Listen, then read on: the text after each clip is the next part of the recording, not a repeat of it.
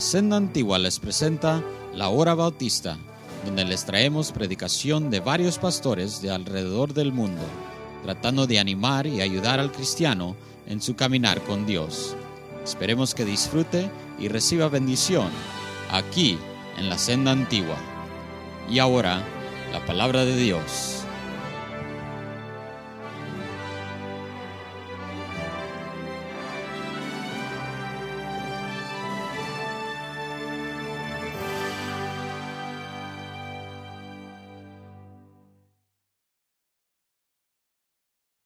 Más importante, ah, se nos da esta enseñanza o, este reto a nosotros que vivimos en estos tiempos.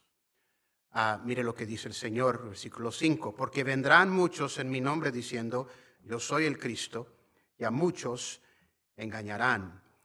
Oréis de guerras y rumores de guerras, y mirad que no os turbéis, porque es necesario que todo esto acontezca, pero aún no es el fin porque se levantarán a nación contra nación y reino contra reino, y habrá pestes y hambres y terremotos y diferentes lugares. Y todo esto será principio de dolores. Hermano, es, es, este, es obvio que lo que vemos aquí, hermano, lo vemos nosotros ah, en las noticias y por supuesto ahorita el pastor nos acaba de decir esas noticias de lo que él está viendo en el Ecuador. Pero la Biblia nos dice que este es el principio de dolores. Y hermano, yo no sé cuánto tiempo tenemos, pero yo sí sé que el Señor quiere hablarnos a nosotros que estamos en estos tiempos. El problema, hermanos, es que yo creo que muchos de nosotros nos hemos engañado de una falsa, de un falso cristianismo. Vivimos, hermanos, como cristianos muy cómodos, sin vivir los propósitos que Dios tiene para nosotros. Y, esta noche quiero tratar de ayudarnos a entender ah, que Dios nos ha dado su, Santo Espíritu. Es su Santo Espíritu que nos va a ayudar a, a defendernos contra no solamente eh, ser engañados por falsas religiones y falsas sectas, pero también el falso concepto que nosotros podemos concebir de lo que Dios quiere para nuestras vidas. mire lo que dice el libro de Hechos, libro de Hechos capítulo 1, por favor.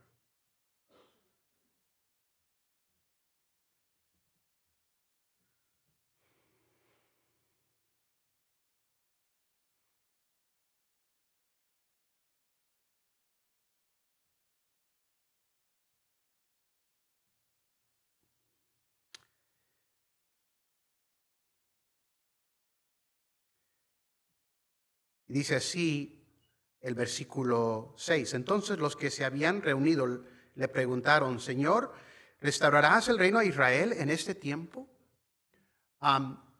los discípulos tenían otro concepto o otro plan de lo que era el reino de Dios.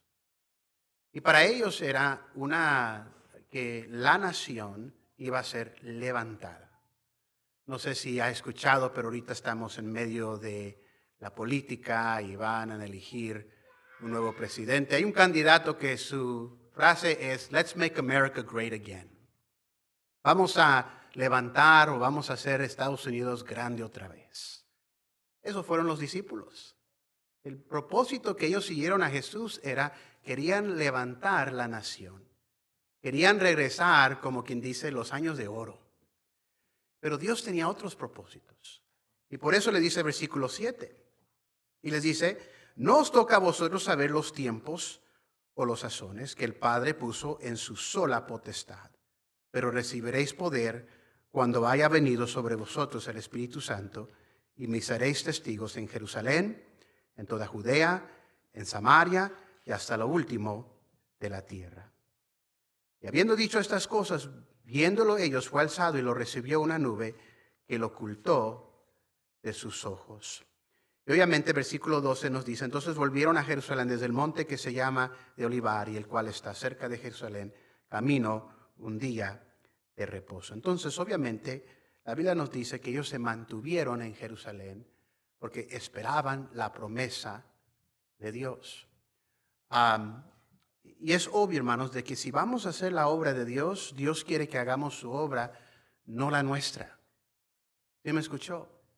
Si vamos a hacer la obra de Dios, no va a ser nuestra obra, tiene que ser la obra de Él.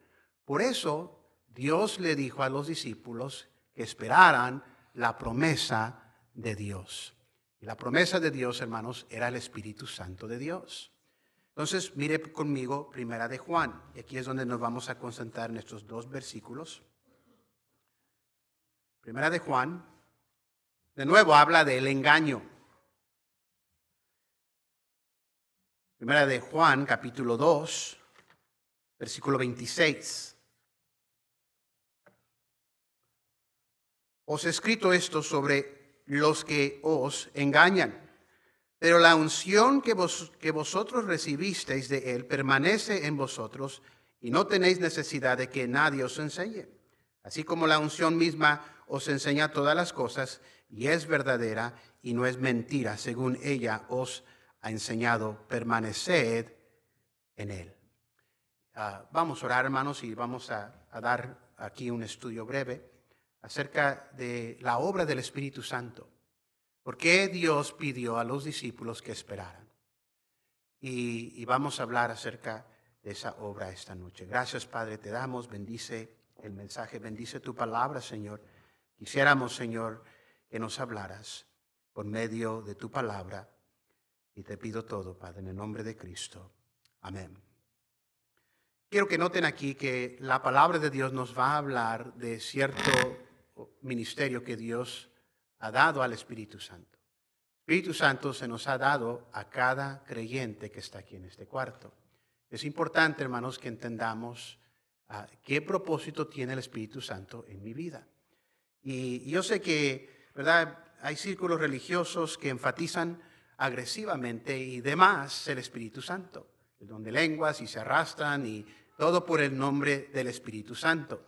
Luego hay aquellos por esa razón tratan de no traer tanto al Espíritu Santo porque no quieren categorizarse como un extremista en relación al Espíritu Santo.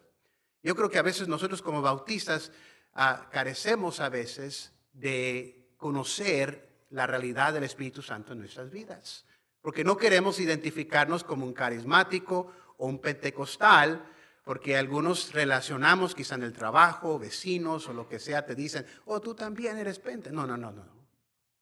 Yo soy bautista, ¿verdad? Eh, entonces, ¿verdad? Y pues aunque son bautistas todavía bailan, ¿verdad? Pero, ah, pero como quien dice, no queremos eh, eh, identificarnos tanto con el fanaticismo del Espíritu Santo. Pero hermanos, la doctrina del Espíritu Santo es bíblica. Está en la Biblia. Y, más que nada, hermanos, el Espíritu Santo es ah, una persona de la Trinidad de Dios. Espíritu Santo es Dios. Eh, Juan capítulo 16 nos confirma que Jesús nos dice que va a mandar otro consolador. La palabra otro es la palabra griega que quiere decir otro, quiere decir otro pero de igual. Ah, como quien dice, Jesús es Dios. Y Jesús dice, voy a mandar a otro igual que yo, la misma categoría. Es como quien dice, tú vas y tienes un carro y, lo estás pagando y algo le pasa, y tú vas y dices, ¿sabes qué? Voy a llevarlo allá al dealer porque... Y, te dice, no, mira, no hay problema, te voy a dar otro igual. No, pues está bien, aunque no me des uno menos. O sea, tú vas con un carro del año y te vamos a prestar este de, del 1990. Eh, la puerta no abre, eh, eh, la, ventana no baja. No, no, no, no, no, yo no quiero eso. Entonces, Jesús nos dio esa promesa, que Él iba a mandar el consolador. Hermanos, por eso Jesús hizo esa promesa, nunca os dejaré. O sea, la promesa es a través del Espíritu Santo. ¿Cómo cree usted que Dios está con usted 24 horas al día, 7 veces a la semana, desde que usted aceptó a Cristo hasta por la eternidad, usted va a estar con Dios? ¿Por qué? Porque el Espíritu Santo mora en usted. Entonces, el Espíritu Santo se nos dio, hermanos, específicamente porque Él quería enseñarnos. Ahora, tienen que entender que cuando se escribió la palabra en primera de Juan, la gente no tenía Biblias. ¿Se me entiende?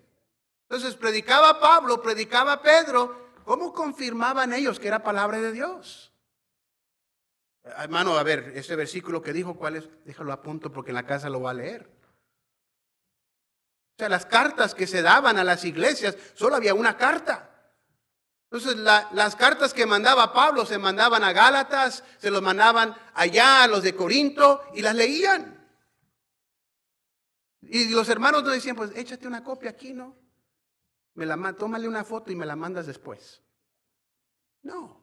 ¿Cómo confirmaba el cristiano de que de lo que se les predicaba era palabra de Dios? ¿Sabe lo que era? El Espíritu Santo de Dios. Espíritu Santo de Dios. Hermano, y el mismo Espíritu Santo que confirmaba la palabra en esos días, confirma la palabra y confirma la verdad en tu vida en estos días. Pero qué tan fácil, hermanos, nos desviamos el día de hoy. Qué tan fácil, hermanos, este, se nos predica la verdad, se nos enseña la verdad y parece como que no tenemos el Espíritu Santo que nos dirija. Parece que el cristiano de hoy se dirige más en sus sentimientos, se basa más en su ah, educación, su conocimiento, sus pensamientos, más de que lo que el Espíritu Santo confirma a través de la palabra de Dios. Es por eso que ah, ah, Juan confirma y les dice, que nadie os engañe. Y nos dice esa base, hermanos, por la cual podemos defendernos en contra, en contra de este engaño. Obviamente el Espíritu Santo es una persona. Ah, mire conmigo segunda de Corintios. Segunda de Corintios capítulo 10. Segunda de Corintios capítulo 10. Y mire el versículo 4. Porque las armas de nuestra milicia no son carnales, sino poderosas en Dios para la destrucción de fortalezas. Entonces está hablando de las armas. Luego dice, no son carnales, o sea que no son de nosotros. Versículo 5, derribando argumentos y toda altivez que se levanta contra el conocimiento de Dios. Entonces, estas armas derriban el argumento. Pues hermano, yo opino, yo pienso y dice Dios, no, no te preocupes, estas armas derriban eso. No importa lo que tú piensas, no importa lo que cómo tú te sientes, estas armas son para derribar todo argumento y toda altivez en contra de aquello que viene de Dios. Entonces dice la palabra de Dios, y son poderosas, derribando argumentos y toda altivez, y dice, llevando cautivo todo pensamiento a la obediencia de quién? ¿A la obediencia de quién? ¿A la obediencia de quién? Escúchame, el Espíritu Santo te lleva a tomar tu pensamiento, tu razonamiento, tu sentimiento y someterlo a la obediencia de Cristo. Si tienes el Espíritu Santo de Dios. Ahora, esa es una. La otra cosa es que si no te sometes es porque eres un carnal. ¿Sí me escuchaste? La razón que tú opinas del diezmo, tú opinas del servicio de Dios, es porque tú has apagado el Espíritu Santo en tu vida y no te sometes al Espíritu Santo de Dios. Porque si tuvieras el Espíritu Santo de Dios, Él tomaría tu pensamiento, tu argumento y lo pusiera bajo sumisión a la obediencia de Cristo. ¿Por qué? Porque eso es lo que hace el Espíritu Santo de Dios. ¿Por qué? Porque es poderoso. Es Dios. La persona de Dios. Dice, llevando cautivo todo pensamiento. Qué interesante que dice, todo. Y estando prontos para castigar toda desobediencia cuando vuestra obediencia sea perfecta. El Espíritu Santo, quiero decir primeramente, hermanos, es la persona que nos equipa para la vida cristiana y el servicio de Dios. Nuestras armas, dice la palabra de Dios, versículo 3, pues aunque andamos en la carne, no militamos según la carne. Lo que Dios nos ha pedido hacer no es en nuestra carne, no es en nuestra fuerza. Eh, eh, eh, ¿Verdad? Empezamos el sábado pasado a, a, traer jóvenes para que empiecen a aprender a ganar almas. Y la primera cosa que les, les, dimos la instrucción es, esto no se trata de tus talentos, esto se trata que tú te agarres de Dios y dejes que Dios te use. Es todo. Hermano, parece que hoy en día nos engañamos en esta falsa vida de cristianismo que todo se dirige al cristiano. Bueno, hoy en día las iglesias están preguntando, ¿cómo quieres el servicio? No, pues yo lo quiero en inglés. Oh, yo, lo quiero en francés. Yo lo quiero, bueno, no importa cómo lo quieres, no llegan. No llegan. Pues hay que tenerlo en la casa ahora con, con un hot meal. Porque ya no quiero viajar mucho, mejor en la casa, mejor con el vecino, mejor aquí. Y no es cierto, hermanos. Queremos un cristianismo cómodo. Queremos un cristianismo que es lógico a mi pensamiento, en vez de someternos a lo que el Espíritu Santo nos dice. No, ahora lo que el hermano opina o lo que la hermana opina. Y empezamos así, hermanos, y empezamos a tener servicios por todos lados. Pues cada quien tenga su servicio. Cada quien tenga su ruta y haga lo que se le pega la gana.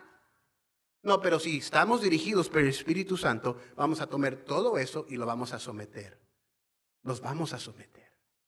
Eso es lo que dice la palabra de Dios. ¿Por qué? Porque esta es la manera que el Espíritu Santo nos equipa para la vida cristiana. Cada aspecto de tu vida cristiana, cada aspecto de tu servicio intercede con la verdad, la gracia, la santidad, la vida y la gloria de Dios. Todo, todo.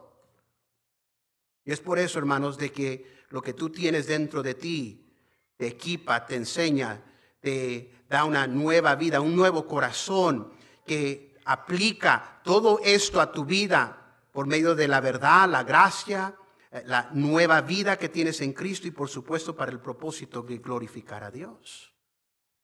Entonces tú pones la carne en vez del Espíritu Santo en tu vida, con razón empezamos con mentiras.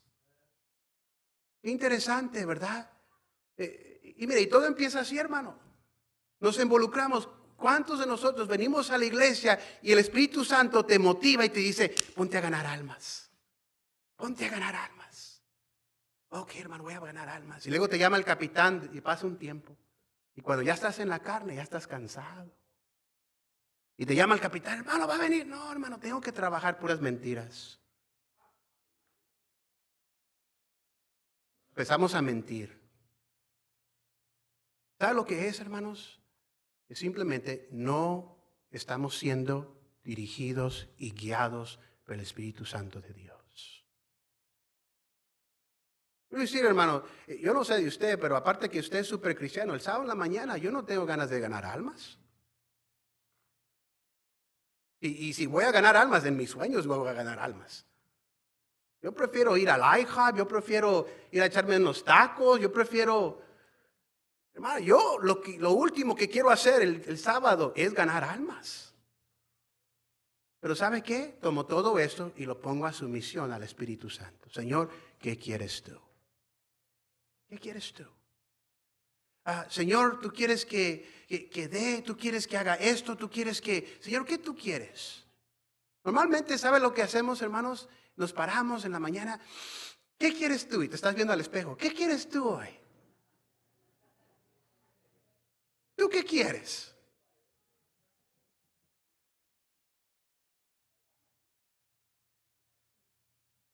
Pero dime si no es cierto. Por eso, porque te has equipado en la carne, hemos dejado de servirlo a Él.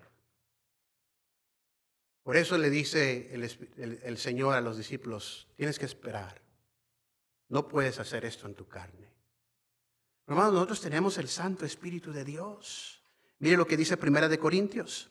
Primera de Corintios. Capítulo 6. Versículo 19.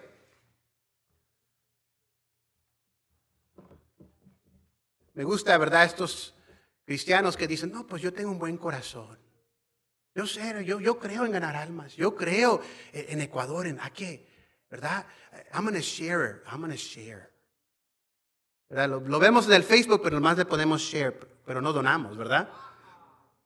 Pero lo compartí, hermano. Please pray for my pastor. Eso es lo que te dijo el Espíritu Santo, es lo que te dijo la carne. Porque mira, cuando te dice, bueno, es tiempo de dar, saca esta cartera para dar, para algo más que no eres tú, ¿cómo nos cuesta?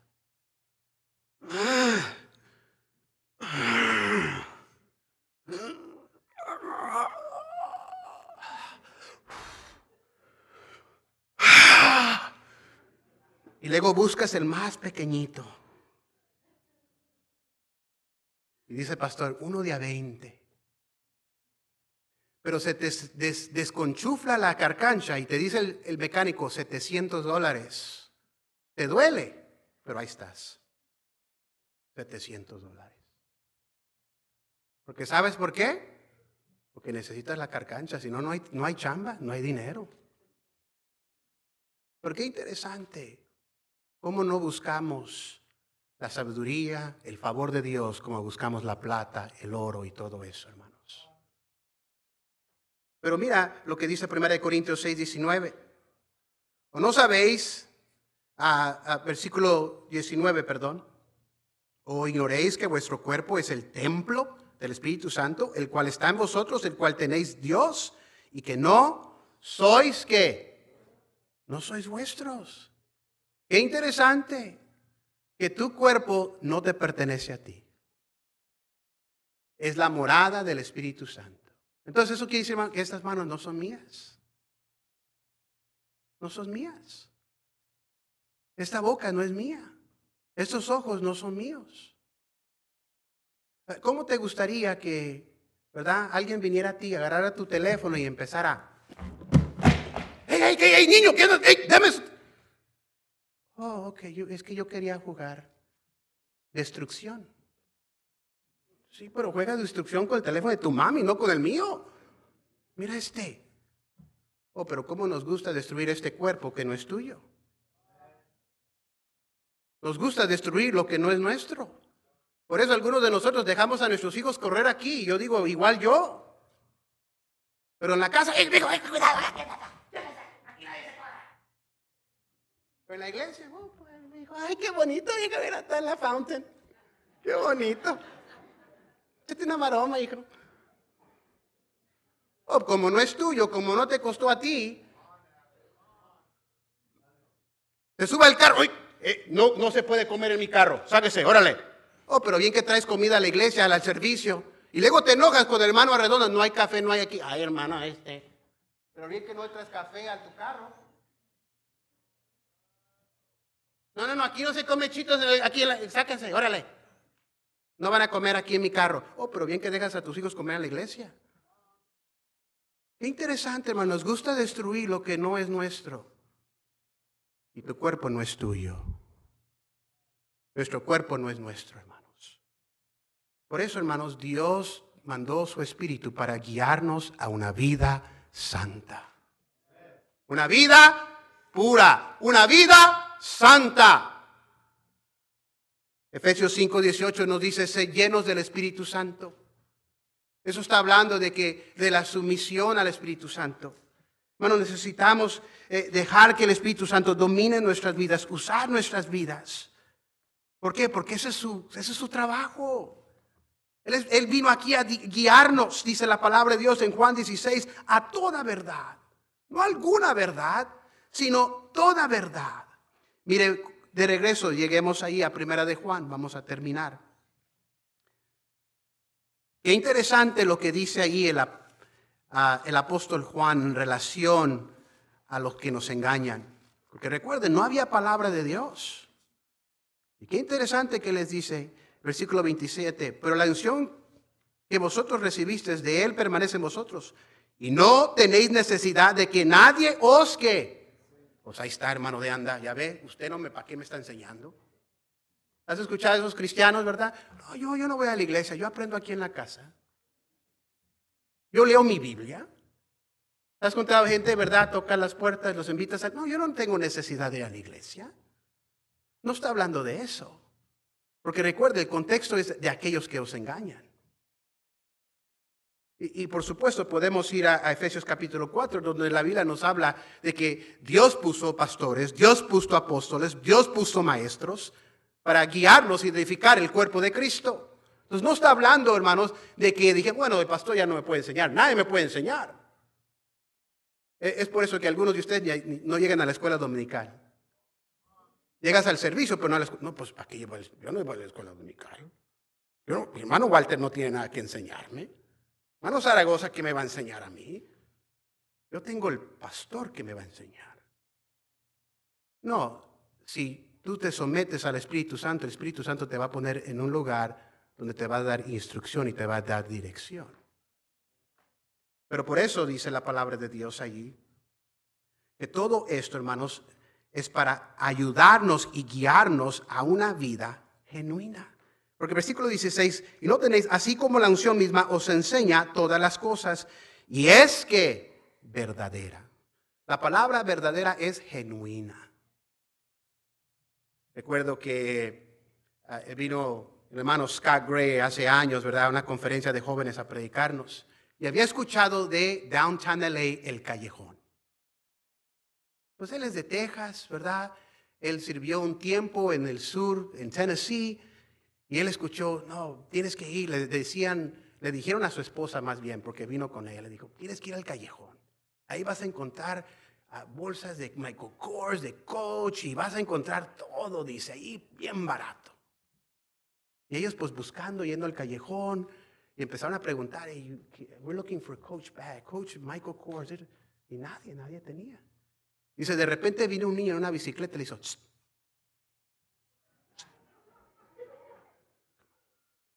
Le decía, you, Michael, you want Coach bag? Yeah, Coach, you have Coach? Yeah, follow me.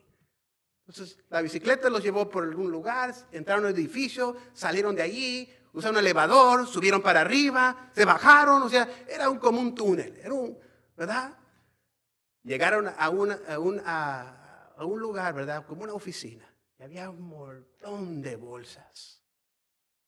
Y empezaron, ¿verdad? Y todo, y, y eran, decía, todo, todo de marca así, coach y todo, y todo. Y entonces, este, pues por supuesto, pues su esposa bien contenta, ¿verdad? Porque es lo que usa. Y pues el hermano, el hermano ah, Scott también bien contento. Porque no tenía que pagar 600 dólares, estaba pagando 50, 75 dólares. Pues ¿quién no va a estar contento, hermano? Cuando uno algo que cuesta 300, 400, lo está ganando por 75 dólares. Y luego, two for a hundred. No, pues órale, tú. Pero qué interesante, hermanos, que lo que no es, lo que no es genuino no cuesta mucho. ¿Ha notado eso? Recuerdo que, pues, yo recuerdo, bueno, yo crecí en el tiempo de los jóvenes, ¿verdad? Y entonces pues estaba Michael Jordan y todos empezaron a comprar de Air Jordans. Air Jordan, hermano, el primer zapato que costó más de 100 dólares. No, y solo poquito lo tenían en la escuela.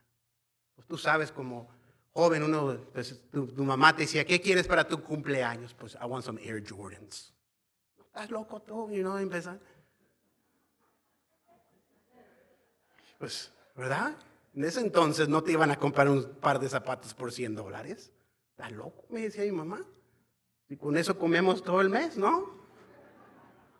Entonces yo le decía, yo, yo, quería, yo decía, es- yo quiero, es, yo, y si me estás preguntando, you want that for your birthday? Me dijo, I'll get you that for your birthday, for Christmas, and your next birthday.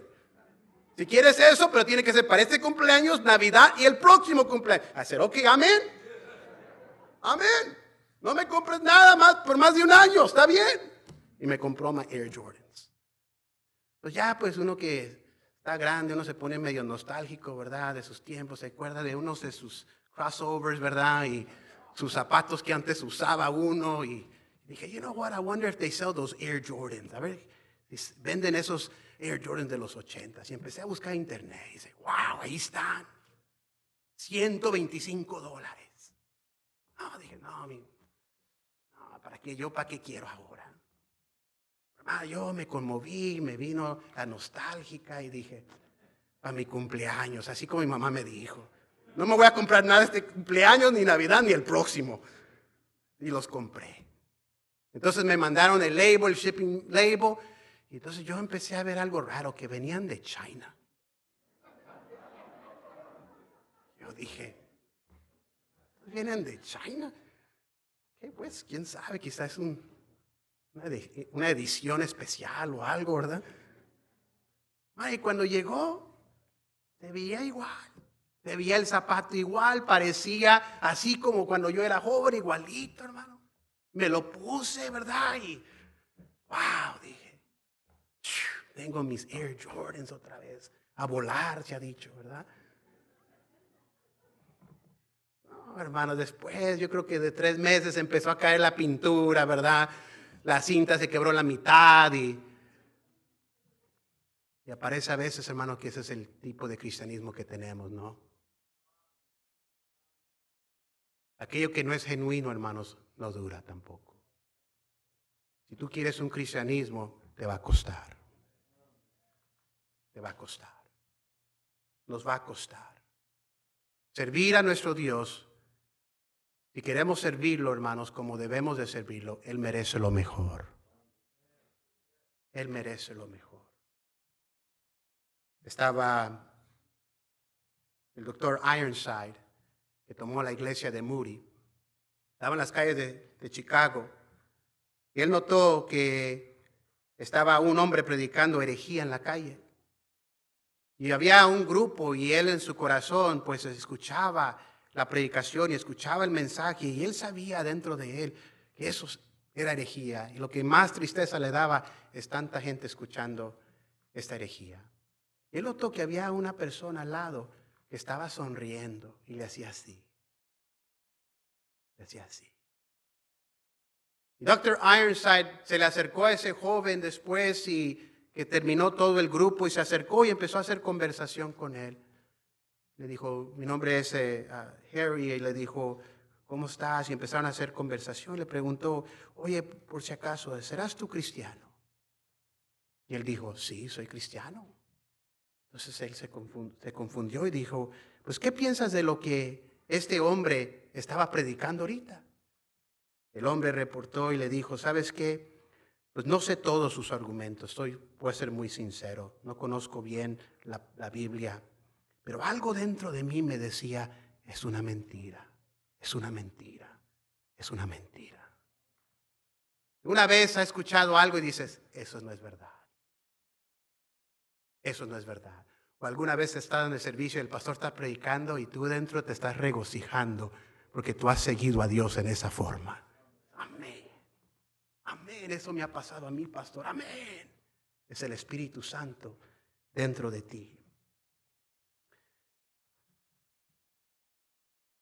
Por último, hermanos, el Espíritu Santo, acuerdo a 2 Corintios, sirve como una promesa de lo venidero. Dios te ha dado un poquito del cielo aquí. ¿Sabes eso?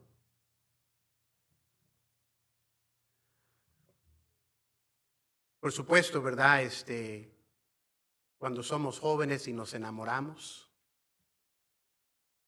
y vemos esa señorita, especialmente los hombres, ¿verdad? Le, bajamos la luna y el sol. What do you want? ¿Qué quieres? Dígame si no es cierto, hermano, el anhelo es hacerla feliz. El anhelo que deseamos es felicidad. Ninguno de nosotros ve una señorita, nos enamoramos, en 10 años me divorcio. No. Lo que sentimos en el corazón es, la quiero ser la, la mujer más feliz. ¿Y qué hacemos? Hacemos todo lo que es necesario. Tu papá te corre, te tira el chucho y, ahí estás tú todavía buscándola. Ah, yo recuerdo cuando yo me comprometí con mi esposa. Y preguntaba a mis amigos, ¿dónde compraste tu anillo? ¿Dónde compraste tu anillo? Y yo pues ahorrando mis, mis ahorros poco a poco, poco a poco. Yo le preguntaba, ¿a ti cuánto te costó? ¿A ti cuánto te costó? No, pues tanto, hijo, le tengo que ahorrar más. Tengo que ahorrar más porque le quiero comprar uno bonito. Entonces recuerdo que fuimos a una joyería en la ciudad de Chicago y me dijo un amigo, mira, ve a esta joyería y ahí mismo pues, te escogen el diamante y ahí te, te ponen el diamante en el anillo. Yo fui y te, te mostraban, había un montón Y sacó la señora, fue atrás y sacó un diamante, pues la primera vez que yo había visto un diamante. Y entonces lo sacó y yo, pues yo no veía nada, hermanos. Entonces había un pedacito así bien chiquitito. Y ponen un montón de luces para que refleje. Y yo, pues, quizá unos 20 dólares. Dice, pues yo quiero un, tengo como, I have like, you know, I have some good money. Le dije, bueno, me dijo, este te cuesta 2.400. Hijo, le dije. Pues deme uno invisible, le dije.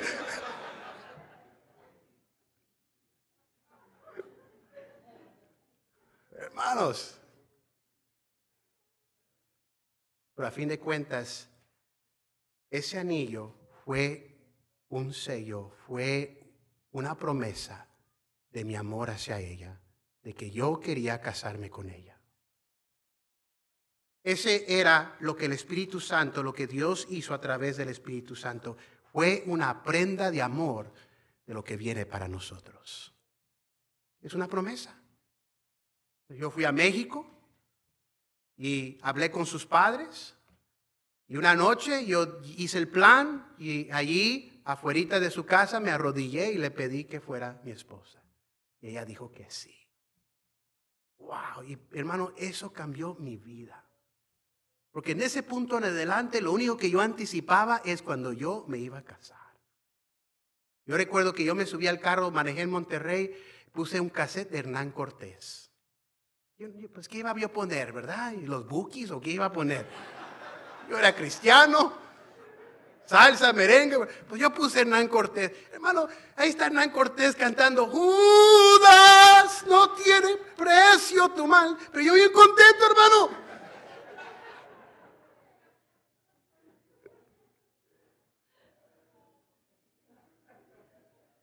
Hermano, el pacto que Dios ha hecho con usted es una garantía de lo que Dios quiere para usted. Le ha dado el Espíritu Santo de Dios. si esto es la manera que Dios ha tratado con... ¿Por qué ignoramos su Espíritu, hermanos? ¿Por qué no nos sometemos? ¿Por qué no somos dirigidos en nuestra vida cristiana? A decir una cosa, hermano. Cuando vivimos bajo ese espíritu que Dios nos ha dado, eso transforma todo. ¿Quién somos nosotros? Eso es lo importante. Y yo no sé qué, qué días vienen, hermanos, para nosotros como hijos de Dios. No sé si escuchó el día de hoy, aparte de que Prince murió, ¿verdad? Todos están todos tristes porque le encontraron en un elevador muerto, como todo, ¿verdad? Todo estrella, los encuentran por ahí. Pero no sé si escuchó, pero Target va a abrir todos sus baños ahora para cualquier, cualquier género. Tú eres hombre, quieres estar en un baño de mujer, you're free to use any restroom. Ese es el mundo, hermanos, que estamos enfrentando. Que ya ni sabemos qué somos. ¿Y sabe qué? Porque somos creados a su imagen. Cuando este mundo se aparta de aquel que es su creador, nos olvidamos quién somos. Pero qué interesante que muchos de nosotros como cristianos igual ha sucedido contigo. Tú crees que puedes vivir cualquier vida que te, te pega la gana y no es así, hermanos. Dios te ha santificado y te ha apartado para una vida muy especial. Pero solo es a través de su Santo Espíritu. No os engañéis, dijo Jesús. Igual Juan nos vuelve a decir. Es una cosa cuando alguien te transea. Otra cosa cuando tú te transeas a ti mismo. Tú piensas ciertas cosas de ti y de lo que es este libro. Y qué triste, hermanos, de que no dejas que el Espíritu Santo te guíe y te dirija. Padre, gracias, Señor, por tu palabra. Gracias, Señor. Necesitamos tu sabiduría, por supuesto. Necesitamos, Señor, tu dirección. Yo vengo a ti, Padre, pidiéndote, Señor, que tu Espíritu nos dé esa sabiduría, Señor. Que entendamos, Señor, quién está en nosotros. Así como el libro de Efesios nos dice, sed llenos de tu Espíritu, Señor. o cómo necesitamos esa llenura, Señor. Sabemos, Señor, de que tú moras en nosotros, pero la llenura es otra cosa. La llenura habla de un dominio, la llenura habla de alguien que está en control. Y Señor, cuando es nuestras vidas, deseamos ser, tener control, pero la realidad, Señor, no nos conviene estar en control de nuestras vidas. Nos conviene de que tú estés en control. Es por eso, Señor, que pedimos que nos perdones y que nos des una sensibilidad a tu Espíritu, Señor. Él mora en nosotros y Él anhela dirigirnos, guiarnos, equiparnos. Te pedimos, Señor, que así sea. Te pedimos, Señor, que mientras los días que vivamos, que, Señor, tú nos dirijas a toda verdad. Te lo pido, Padre, en nombre de Cristo. Amén.